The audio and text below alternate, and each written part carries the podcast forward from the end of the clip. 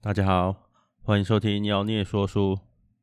我们现在继续讲一人创业第四章，标题是“创业后轻松管控风险”。风险这个东西，其实在创业前、创业中一直都存在的，所以我们要学着去分析、了解风险。然后想办法控制它。好，书上有提到，身为一个个人企业主，最大的风险其实就是你的事业有支出，但是它却无法和收入取得平衡。其实这个就是我们之前讲，你没办法收支平衡嘛。那没法没办法收支平衡的情况下。一样是简单的数学问题，你就是一直在花钱，然后呢，赚到的钱呢比花掉的钱还要少，那你的事业早晚就是会倒闭嘛，这就是一个个人个人企业主最大的风险。那我们要怎么去控制这个东西呢？之前有提到要记账，你如果有在记账的话，你就可以把你的支出大概分成几个类别，其中一个就是所谓的经常性支出。经常性支出呢，就是不管你做不做事情，他都必须要把钱给出去。像如果一个人来讲啊，你应该都有手机嘛。今天你手机不管你打不打电话，它就是有一个月租费。哦啊，我像我为了不要月租费，我就把它换成那个那个预付卡了。这其实就是在削减经常经常性支出。当然，你要去评估你到底适合用哪一种方案，挑一个最适合的，而且成本最低的方案来进行。很多人会为了买手机啦，或者为了一种一些奇怪的优惠，然后就会去挑不适合自己的方案。你其实把那个签约的时间，有时候是两年，有时候是三年，算下来，其实你多支出的金额是好几万块哦。这个其实就是一些在记账的时候可以发现的。小细节，书上还有提到一个所谓的风险容忍度。风险容忍度就是你到底可以忍受生活水平降到什么程度。其实，如果你不是富二代，你手上也没有那种取之不尽、用之不竭的资金，那常常在创业之后，我们上一集有讲嘛，就是把那个开业资金啊，还有那个周转资金什么的算进去之后。你会发现你的生活可能会稍微捉襟见肘一点，因为钱都拿去创业了。在这种情况下，你的生活水平是有可能会降低的。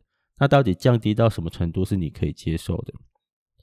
这个因人而异。像我自己，如果你给我一台电脑，然后呢，我还付得起网路费，基本上我应该就可以活得还可以的。啊，当然还有那些食衣住行都要啦。那这里呢，如果你是个人的话，就简单了。像我刚刚讲，这是我。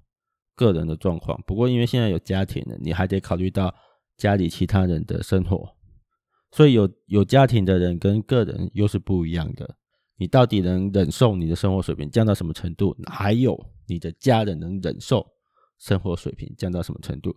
所以为什么很多人在创业的路上其实是会被家人阻止的？因为家人要跟着一起吃苦，你如果没有好好的沟通的话，其实这是一个门槛，好，这是一个门槛。再来就是你最好能够归零思考，就是如果我们前几集有提到嘛，你如果挑的是从个人走的角度去思考的事业，你会做的比较心甘情愿一点，因为那是你的理想。但是你如果是从市场走去思考的话，它可能不是你喜欢做的事情，单纯是为了钱，为了诶、就是你发现市场上有需求，所以你开始做这个事业，那这里就会出现一个很大的问题，你如果要为了一个你不是那么喜欢的事业去降低你的生活水平，你愿意吗？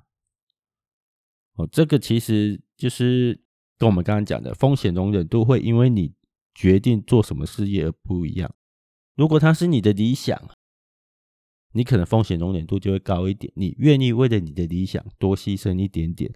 但是如果今天只是单纯的你发现一个需求，你并不是那么喜欢做那件事情的话，你可能不想去降低自己的生活水平，哦，因为创业这件事情不是做了一定就会有回报，哦，创业失败的大有人在。那你可能就会去思考说，如果今天做的是不见得那么喜欢的事情的话，你可能不愿意去牺牲自己现在的生活。那你不愿意牺牲自己现在的生活，你的风险风险容忍度就比较低。风险容忍度一一低，你事业失败的几率就会变高。好，所以这个回到我们最之前讲的，你要从个人走的角度，还是从市场走的角度来思考。来发想你想做的事情，其实也是很重要的。然后呢，很多人可能很喜欢看一些成功学啦，或者是一些成功人士的传记。这里要提到一个很重要的点：当我们在看一些成功人士的时候啊，这些人都会忽略到一些他当初发迹的过程的那些辛苦，还有他曾经做过的一些细节。你只会看到他成功之后的样子，你不知道他。在成功之前付出了多少，牺牲了多少？这里要讲到一个很重要的东西，就是很多创业家其实在真正的创业成功之前，是靠着打工在度日的。像我自己很喜欢看的《富爸爸穷爸爸》系列，他就有提到，他他在前几本还没有提到这件事情哦。他说他从大企业离职，决定自己创业之后，是住在一个地下室。朋友，我记得是朋友的家啦，然后朋友好像是租给他，他就为了省钱嘛，就住在地下室。那事业刚开始的时候也没办法赚到什么钱，其实他为了应付生活开销，他是有去打工的哦，他是有去打工的。那我自己的状况是，我在工作跟工作之间，我跟别人不太一样。我如果离开一个工作，我通常一休息就是半年到一年。那这个半年到一年呢，不是真的就没收入，有时候我可能就会去学校代课啦，或者是去接一些成人电脑班。所以我要讲的是，在创业的过程中，为了支撑生活，打工其实不是什么奇怪的事情，只是这些事情很少会写在所谓的伟人传记啦、成功人士传记啦、成功学里面。好，所以就会让人家以为说啊，成功就是只要做那些看起来很重要的事情，哈，或者是做那些。很像座右铭的事情，不是的，我们还是会去做一些为了生活不得不妥协的事情。只是说，在打工的时候，你还是可以稍微挑一下。如果你已经决定自己要做的事业的时候，打工还是可以尽量去挑跟这个相关的，因为事业需要的技能其实很多。哦，这是可以稍微用点心的部分。再来呢，有一个很强大的避险利器是书上强调，我也非常认同的，就是业务能力。他说：“业务能力是最最强大的避险利器，没有哪一个成功的老板是不会卖东西的。”这句话其实在《富爸爸穷爸爸》里面就有提到，也影响我非常的深。因为我自己是理工科出身的，对于业务能力，老实讲，根本没有学校根本没有教，我自己也接触不到。那我在看完《富爸富爸爸穷爸爸》之后呢，我认同了一个成功的老板是应该要会卖东西的，所以我开始想要学习业务能力。我那个时候做的事情就是加入一个传销，诶，加入一个传销公司，然后呢，在里面学业务相关的技巧。那之后找工作，我也我也会有意无意的在这一部分稍微用点心，所以我也做过那个贸易公司的国外业务。所以业务能力其实是一个创业家应该要学会的。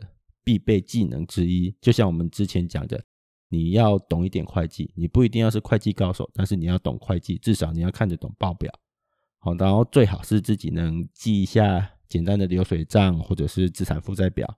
那业务能力也一样，哦，所以我们现在有两个必备的，一定要学的能力，一个是会计，一个是业务能力。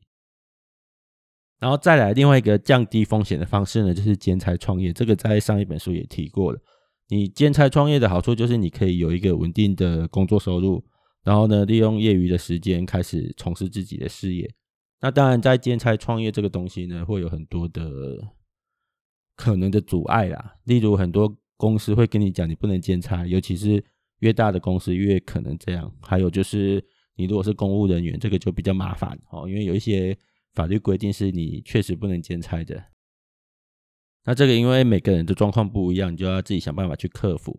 不过兼差创业确实是降低创业风险一个很重要的方法，很实在啦，因为你可以保有工作的收入嘛。万一你的事业真的没有起色，甚至是失败了，至少你还可以有一份稳定的工作收入。那其实我们自己的咖啡馆在在开启实体店面之前，我们其实也是在网络上先经营了一阵子。那在网络上经营有什么好处？就是很多都是我们自己的亲朋好友哦，因为看我看我老婆常常在喝咖啡啦，一些料理啊有的没的，后来就常常敲锣打鼓嘛，敲完说也想要喝喝看、吃吃看之类的。那既然有这种需求，这回到我们在讲的一人创业或一人公司里面提到，就是其实第一个客户在那个时候就出现了。那既然我们已经出现了第一个客户，我们就慢慢的把它发展成一个简单的网络事业。那也是因为透过这样子的方式，这其实有点兼差创业了，因为那时候我们都有其他事情在做。那透过这样子的方式，我们开始发现说，哎，这个咖啡事业可能是可以做的，才慢慢的最后变成现在这个样子。所以我们刚刚提到了几个降低风险的方法。你如果开始创业了，你的收入跟支出是不是可以平衡？如果不能平衡的话，你有没有办法降低你的那个？固定支出，这个又要提到刚刚讲的会计，你要记记账，才有办法知道说哪些是那个经常性支出、固定支出，然后想办法把一些不必要的东西拿掉。哦，就像我就会把那个电信月租费改掉，改成预付卡，其实真的省很多。我现在每个每年的电话费，哦，手机费啦，每年的手机费其实大概就有两千出头而已。我相信有些人可能一个月就已经一两千块了。好，那因为我只要有网络就好了。然后平常又在店里去的地方很多都有 WiFi，我连网络都不用买太多，哦，都是用多少算多少的那一种。然后再来呢，你的风险风险容忍度是多少？只要能把你的经常性支出降低，你的风险容忍度就有可能提高。然后再就是你挑的如果是自己喜欢的理想中的事业，你的风险容忍度也会再高一点。那这个因为个人的状况差别比较大一点，就自己要去判断一下。再就是你要学会。业务的能力，然后尽量用兼差创业的方法开始。所以第四章讲到创业后的轻松管控风险可能会发生的事情，其实很多啦。我觉得书上讲的已经是比较常见的，但是更多的细节每个行业都不一样，所以你还是要针对自己行业做各种调整。好，那第四章我们就先讲到这边，谢谢大家。